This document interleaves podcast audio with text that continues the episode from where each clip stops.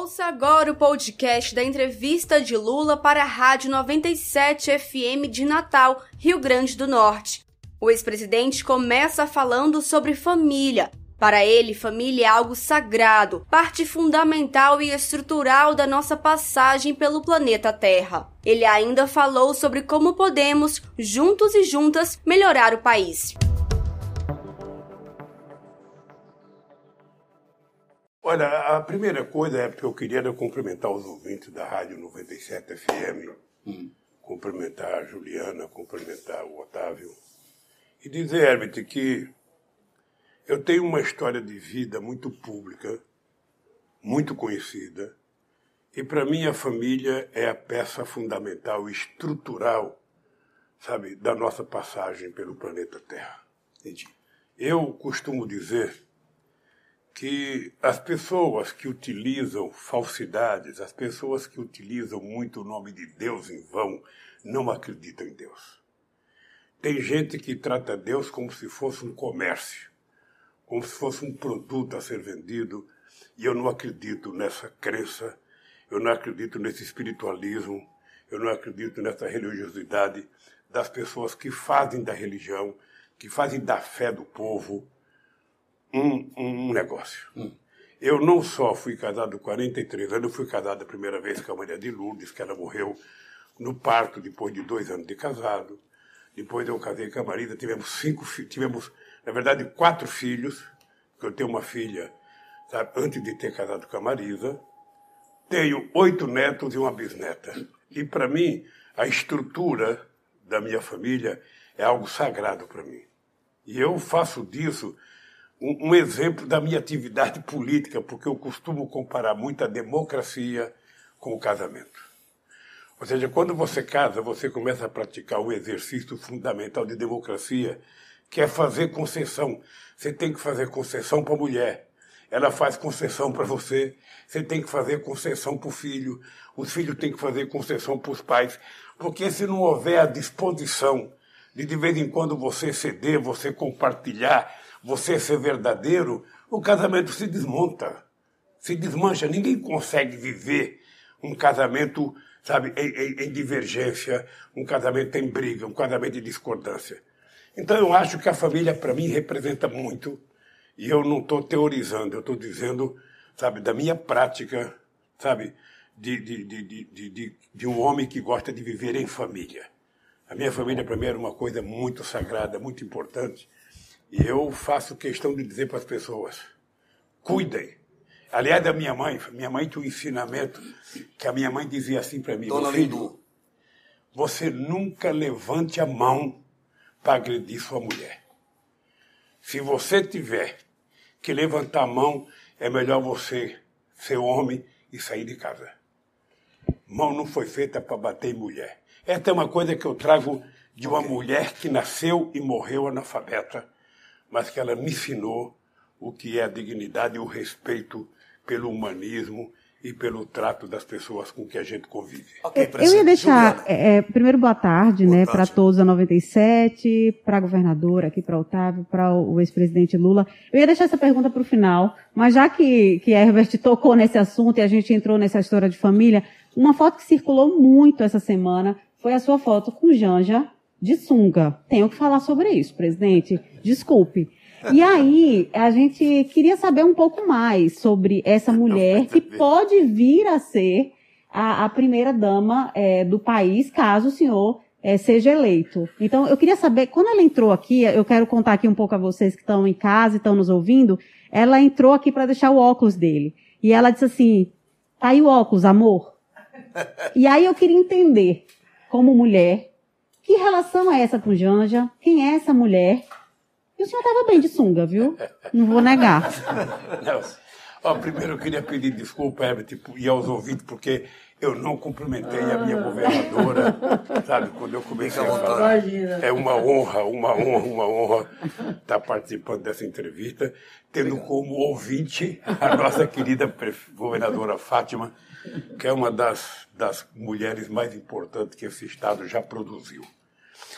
Olha, deixa eu te dizer uma coisa. Eu eu não, não sou uma pessoa de ficar sozinho. Eu, eu não, sei ficar sozinho. Eu não consigo ficar sozinho. Eu preciso de, de companhia. Tá? Eu, eu tive sabe, o azar de perder minha primeira mulher no parto, perdi a Marisa por conta da cretinice das denúncias da Lava Jato. Ela não suportou o que fizeram com seus filhos, o que fizeram comigo, o que fizeram com ela. Por conta disso, eu acho que uh, apressou a morte dela. E eu fui num jogo de futebol lá numa escola do Sem Terra, em São Paulo. Estava lá o Chico Buarque, estava vários ex-jogadores de futebol, e estava Janja. E eu, que conhecia ela de comício, sabe, comecei a, a. Flertar. Ou seja, aí, depois que eu fui preso, ela foi para Curitiba muitas vezes, mandava carta para mim, eu respondia. Nós temos muita troca de carta. E quando eu saí da cadeia, eu a convidei, sabe, para a gente ficar mais perto, ficar mais junto. Ficar... Ela sempre foi militante do PT. E nós estamos juntos, vamos construir a nossa vida futura. Uh, ela é uma pessoa que eu tenho um apreço, um carinho muito grande. Ela é muito, muito, muito, muito, sabe, sensível à minha vida política, aos meus problemas. Então eu acho que nós vamos casar. Tá batendo, ano, né? Tá batendo, né, Juliano? Se Deus quiser, nós vamos casar, sabe? Eu, eu quero, confesso para vocês que eu faço um esforço muito grande para ter relação de amizade com as pessoas. Ok. Eu sou uma pessoa afetuosa no trato pessoal. Eu gosto de. O Celso Amorim, quando era ministro de, de Relações Exteriores, eu ia encontrar com o presidente e o Celso ficava indignado, porque eu ficava passando a mão no ombro, às vezes passava a mão na cabeça, às vezes passava a mão na perna das pessoas, e o Celso ficava horrorizado. Quebrava os protocolos. Não faça isso, Lula.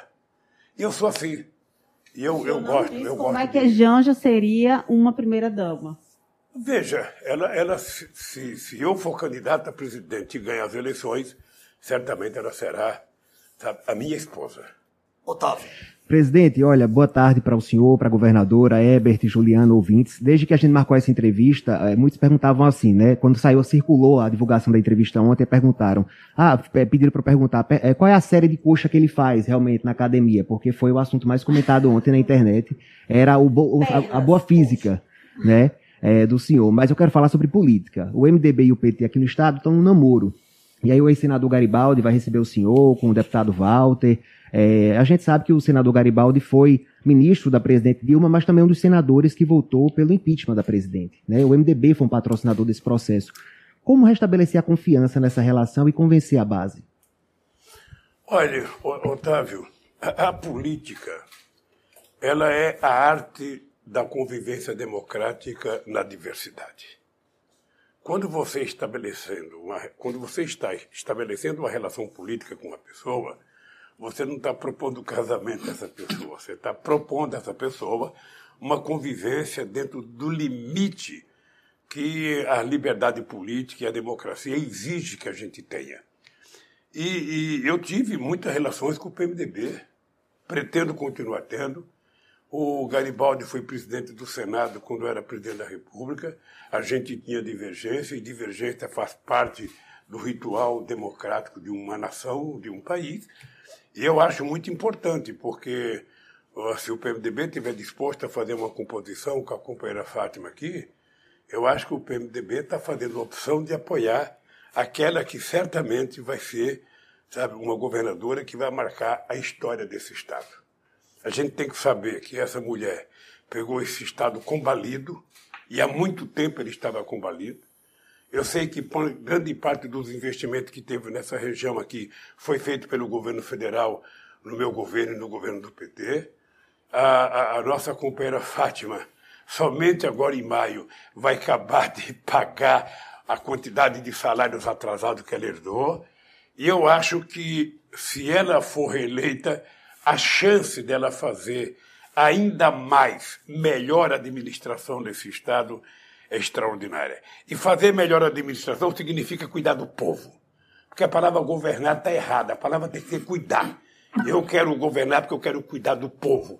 E cuidar do povo significa você fazer uma escala, sabe, de preferências. Você começa cuidando dos mais necessitados, até você governar para todo mundo. Você vai governar para o rico, para classe média, você vai governar para o banqueiro, para o bancário. Mas tem que ter uma prioridade. A prioridade é garantir que as pessoas pobres subam um degrau na escala social. E isso ela sabe fazer como ninguém. Então, eu vou jantar com o Garibaldi. Sabe? Espero que tenha uma carne de sol bem gostosa. Certamente. Vai ter, vai E ter. vou tentar mostrar para ele a importância, sabe, de estar junto com a companheira Fátima. Então o senhor mesmo teria um vice do MDB, por exemplo. O senhor teria um vice do MDB. Na, Aqui? chapa, na chapa encabeçada pelo senhor, no plano Não, nacional. não, veja, eu não estou discutindo isso. Eu já tenho, eu já tenho 11 vices eleitos pela imprensa. Eu já tenho oito ministros da economia eleitos pela imprensa. Eu ainda nem decidi ser candidato. Porque primeiro eu quero conversar com muita gente. Eu comecei a viajar agora. Eu quero até o final do ano viajar a todos os estados da federação, conversar com empresários, com trabalhadores, com fazendeiros, com trabalhadores rurais, com, com gente comum da sociedade, para construir não apenas uma aliança para ganhar as eleições, mas, sobretudo, para construir uma aliança para recuperar o Brasil. Porque quando eu ganhei as eleições em 2000, quando eu tomei posse em 2003, o Brasil estava numa situação delicada. O Brasil tinha uma dívida de 30 bilhões com o FMI, o Brasil não tinha dinheiro para pagar as suas importações, o Malan tinha que viajar todo ano para Washington para tentar fechar o caixa, a, a gente tinha 12% de desemprego, a gente estava com a inflação acima de 10%, ou seja, nós colocamos o Brasil em ordem. E agora o Brasil está bem pior. Agora nós temos 15 milhões de desempregados, nós temos mais 33 milhões de pessoas vivendo de bico, ou seja, trabalhando na informalidade. Você tem 19 milhões de pessoas passando fome e 40 milhões vivendo em, em, no sistema de ah, ah, insuficiência de segurança alimentar, as pessoas não comem as calorias e as proteínas necessárias, e você precisa recuperar esse país. Você precisa fazer as indústrias voltar a produzir, fazer, voltar a gerar emprego, voltar a aumentar o salário mínimo. Sabe que é, o- é o que faz o país crescer. O país não cresce com discurso, ele cresce com investimento. E é isso que nós vamos fazer para recuperar o país. E, e- e nós estamos tentando, primeiro, construir uma visão. Todo mundo que quiser fazer parceria comigo tem que saber o seguinte: eu tenho um compromisso de origem. Eu tenho um compromisso que não é de honra, é um compromisso de vida. Ninguém pediu para ser pobre. Ninguém deve ser pobre a vida inteira. As pessoas têm que tomar café, almoçar e jantar todo dia. As pessoas têm que trabalhar. As pessoas têm que ter um salário. As pessoas têm que ter o direito de estudar na universidade. As pessoas têm que ter direito à cultura, têm que ter direito ao lazer. É que está na Constituição. Eu não preciso ser comunista e andar com o manifesto comunista pendurado no pescoço. Eu tenho que andar com a Constituição brasileira, feita em 1988, no pescoço, e dizer: eu apenas quero cumprir a Constituição. E aí tem um lema muito fácil, Herbert. Tem um lema muito fácil que é o seguinte: a solução, a solução do Brasil está em colocar o pobre no orçamento da União e colocar o rico no imposto de renda. Quando isso for feito, a gente vai melhorar a situação desse país. Ok, presidente, eu lembro muito bem, em 2003, quando do seu discurso de posse, você deixou uma frase que a gente está discutindo o Brasil, a gente está preocupado com o Brasil. O Brasil hoje vive numa situação delicada, combustível, o olho da cara, o arroz, o feijão, a bandeja de 30 ovos, tudo lá em cima. E o senhor fez um discurso na sua primeira entrada na presidência dizendo: se eu deixar o pobre, colocar o pobre para tomar um café, almoçar e jantar, eu terei cumprido a minha missão. Infelizmente, não vou entrar em detalhe porque o tempo é curto, a gente sabe de tudo que vem acontecendo no país. E hoje, qual seria o compromisso de Luiz Inácio Lula da Silva? Seria fazer as pessoas voltarem a tomar um café, lanchar, de repente almoçar, lanchar de novo e jantar. E de onde viria esse dinheiro, presidente? Qual o choque de desenvolvimento que o presidente tem na memória, que é só Deus, você e a sua inteligência que ele deu? De onde virá esse dinheiro para dar esse choque de desenvolvimento? Olha, esse, esse dinheiro virá de duas coisas. Primeiro, A minha tese que eu dizia em 2003 é o seguinte: quando você diz que é preciso colocar as pessoas para comer, nós fizemos muito mais do que isso. Porque o que, que acontece de verdade, Herbert? Quando você distribui um pouco de recurso para muitos, aquele recurso que você investe no pobre, ele não vai para uma conta bancária, ele não vai para a bolsa de valor, ele não vai comprar dólar, ele vai comprar o quê? Ele vai comprar comida, ele vai comprar um chinelo, ele vai comprar uma escova de dente, ele vai comprar uma camisa para o filho, um vestidinho para a menina. E esse dinheiro começa a circular e a roda gigante da economia começa a produzir esse efeito. Mais gente comendo, é mais gente vendendo, é mais gente comprando, é mais gente produzindo. Esse é um círculo vicioso extraordinário que nós precisamos fazer.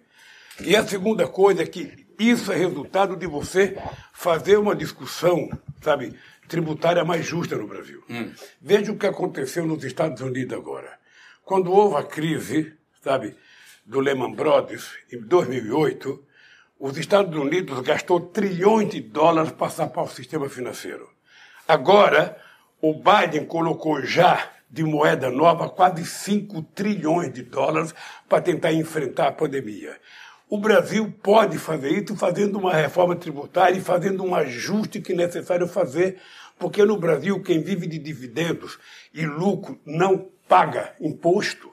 Quem paga imposto são as pessoas que recebem salário e que é descontado na fonte no final do mês. Então, o que nós precisamos é fazer uma coisa justa para que todos vivam num país decente. O Estado tem que ter uma capacidade de investimento. O que eu fico triste, Herbert, é quando eu vejo as pessoas quererem vender o Estado.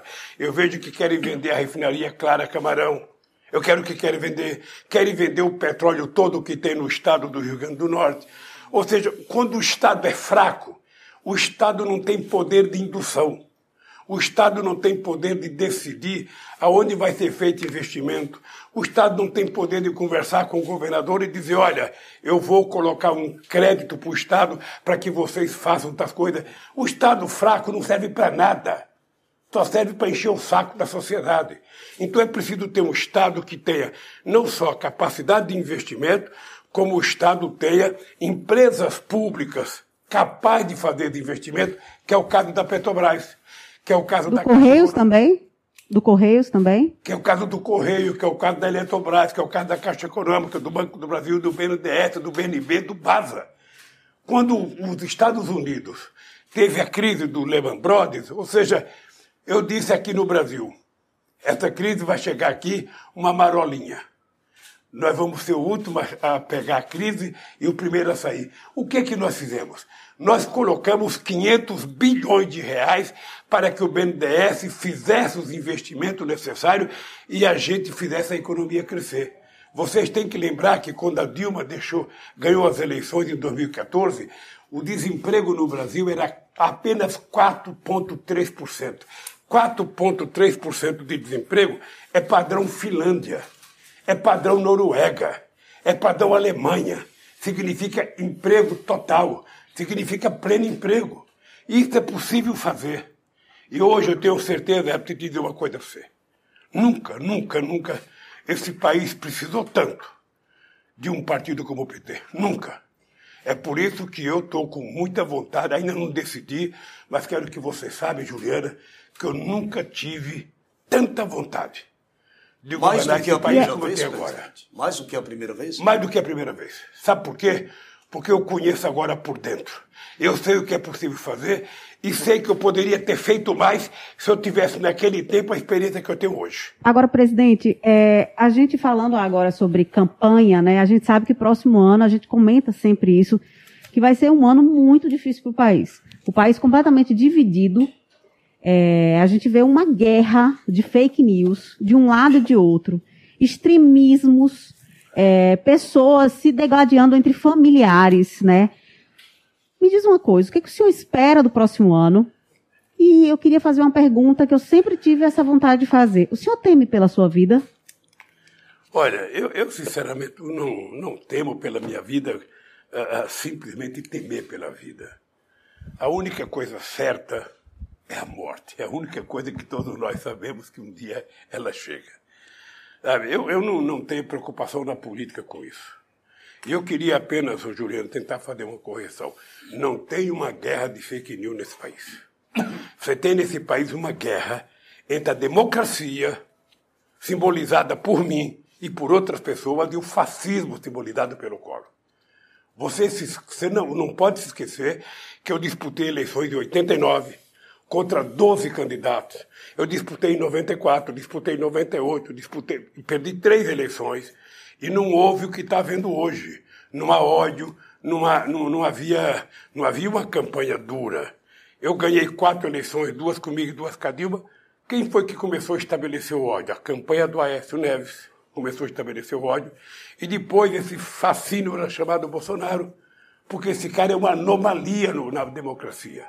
Esse cidadão não gosta de falar com o trabalhador, não gosta de falar com o índio, não gosta de falar com o negro, não gosta de falar com a mulher, não gosta de falar com o sindicato, não fala em emprego, não fala em investimento. Ou seja, a única coisa que ele sabe fazer é arrumar vaga, sabe, no governo federal para colocar os aposentados das Forças Armadas. É a única coisa que ele está fazendo.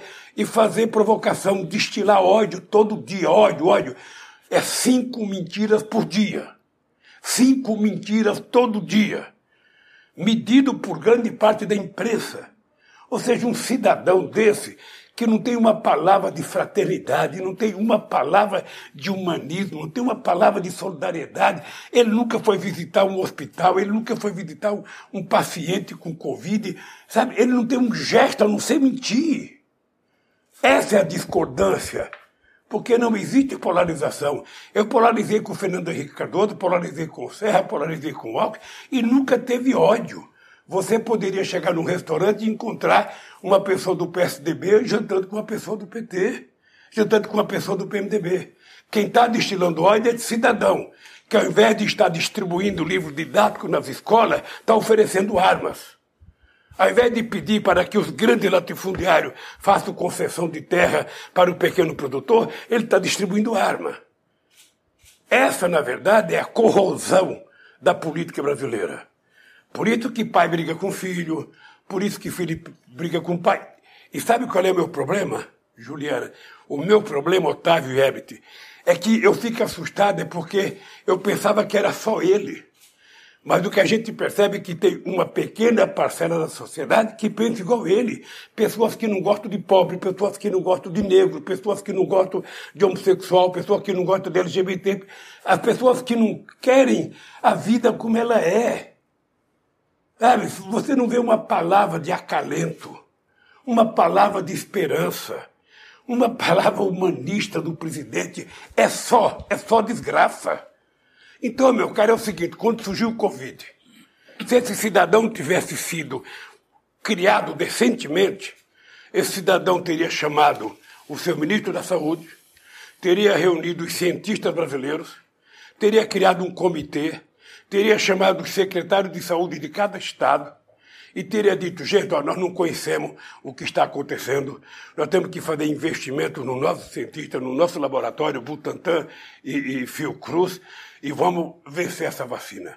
Você sabe, em 2010, quando surgiu o H1N1, nós em três meses vacinamos 83 milhões de pessoas, porque o Brasil era um dos países mais preparados para dar vacina no mundo. Agora, esse cidadão, ele não reconheceu o coronavírus, disse que era uma gripezinha, disse que só matava algum veinho, disse que era não preciso usar máscara, disse que o cientista mentia, disse que o governador do Nordeste, quando criaram o conselho, sabe, era um bando de malucos que não sabia o que estava fazendo. Esse cara negou tudo até agora e continua negando. Ele negou um remédio que não presta nem para matar barata. Ele ficou aqui, sabe, dizendo que a cloroquina era a salvação do coronavírus sem nenhuma prova científica.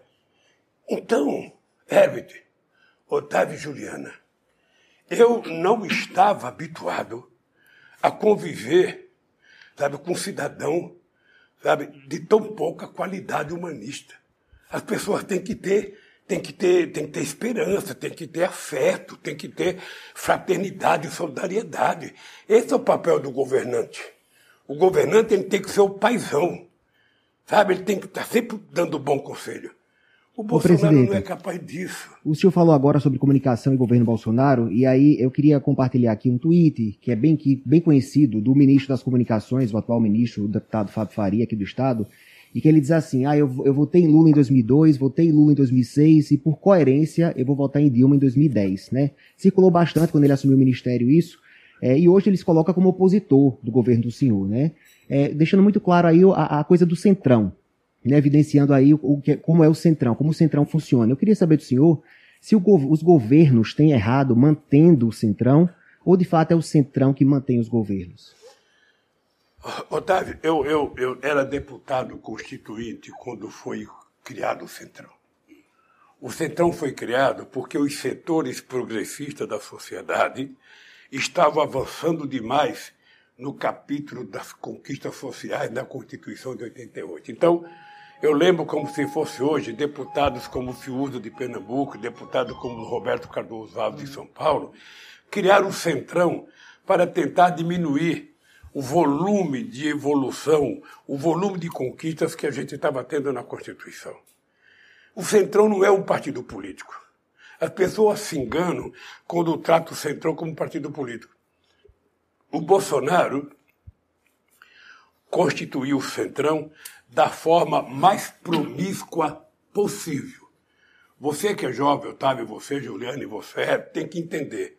Nunca antes na história do Brasil, o relator tinha, para ele, relator, no orçamento, 20 bilhões de reais para distribuir para os deputados. Hoje, um deputado tem 20 milhões de emenda para distribuir para prefeito sem ter que prestar contas a ninguém. Mas o Lira tem mais 3 bilhões reservado para ele. Ou seja, você estabeleceu uma relação sabe, muito dura. Eu até falei para o pessoal, sabe, depois desse orçamento do relator e dos 3 bilhões secretos do Lira, a, a denúncia da Lava Jato virou, virou quase como se fosse um criança esperança. Sabe, eu até falei para os caras que, que foram acusados, vocês deveriam abrir um processo, pedir ressarcimento do prejuízo que vocês tiveram. Então, veja, o Centrão não é um partido político. Quando chegar na época da eleição, você vai ver que muita gente aqui do Rio Grande do Norte que está no Centrão vai abandonar o Bolsonaro.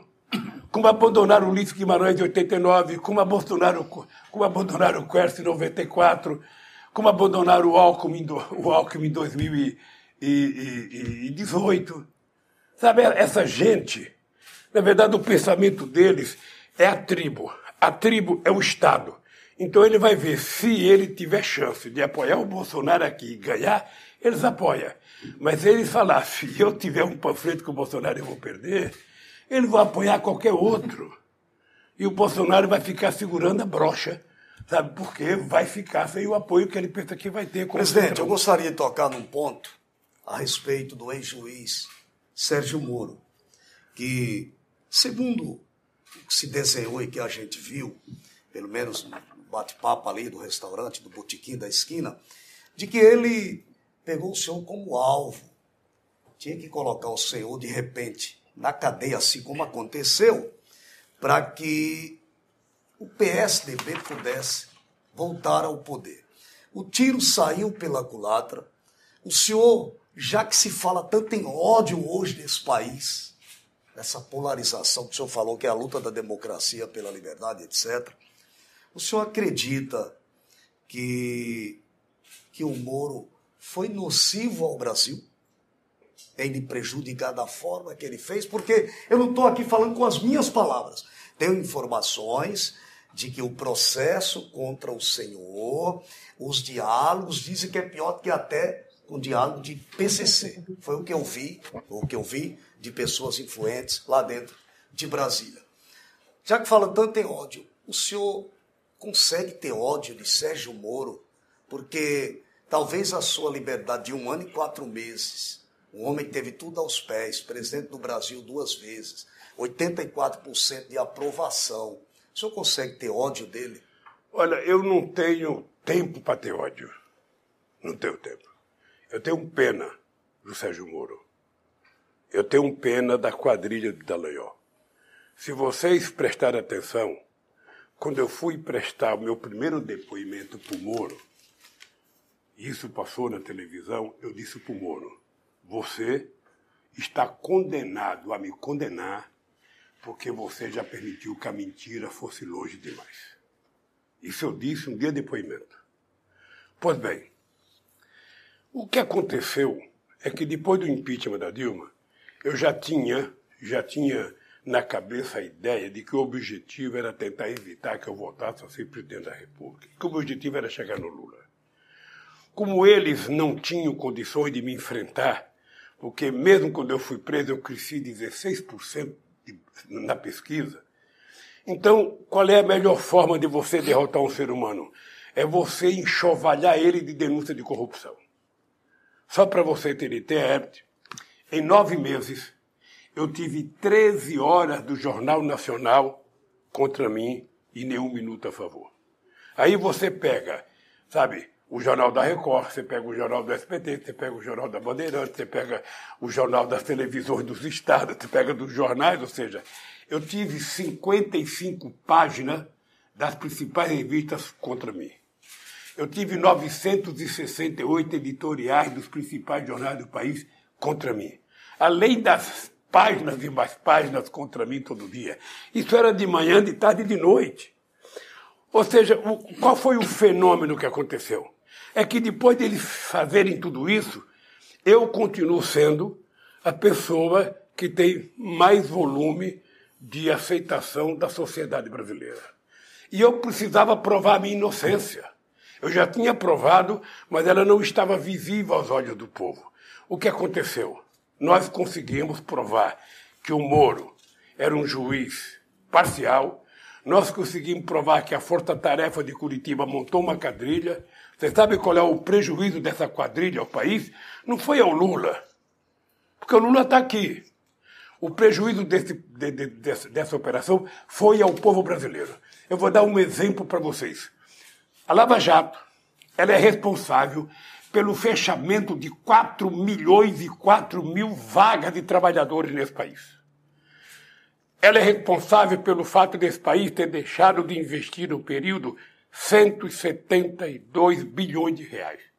Ela é responsável pela quebradeira da engenharia civil brasileira, das grandes empresas brasileiras que estavam ganhando concorrência no mundo árabe, na África, na América Latina, inclusive nos Estados Unidos. Ela é responsável pela, pela destruição da cadeia de petróleo, óleo e gás nesse país. Ela é responsável pela, pelo, pelo afundamento da indústria naval. Quando eu cheguei no governo, a indústria naval tinha menos que 6 mil trabalhadores. A indústria naval estava com 86 mil trabalhadores e acabou. Acabou. Então, essa gente, não é o Lula que está dizendo. Hoje nós temos vídeo, hoje nós temos gravação, hoje nós temos depoimento dessa gente festejando a minha destruição. O que eles não sabiam é que o ladrão faz delação. O honesto vai à briga. E eu fui à briga para provar a minha inocência e hoje eles têm mais culpa do que eu. Eu não acho que o Moro tem o direito de andar de cabeça erguida como eu nesse país, porque ele sabe que ele traiu o juramento que ele fez quando ele virou juiz. A sua equipe já pediu para a gente encerrar. A gente tinha muita pergunta sobre o STF, por exemplo, essa é, confusão toda em cima do STF que está sendo gerada agora, inclusive com pedidos de saída de ministros. A gente tinha muito assunto para conversar aqui. Mas tem uma muito leve, que foi é, Otávio que quer fazer essa pergunta, né? E eu achei pertinente. Na verdade, assim, eu quero até que, que o senhor inclua nos agradecimentos. Eu quero agradecer também a, sua presença, a equipe que a, a confiou aqui na 97 FM, no nosso jornalismo, a governadora Fátima também. Mas, é, presidente, lá nos Estados Unidos, é, o presidente eleito escolhe uma música para posse, né? Eu queria que nos agradecimentos do senhor, caso o senhor seja eleito próximo ano, ah, qual é a música que ele tocaria na posse do presidente Lula em 1 de janeiro de 2023? Eu não, vou, eu não vou falar isso porque seria sentar na cadeira antes. Sim, estamos no campo da, da suposição.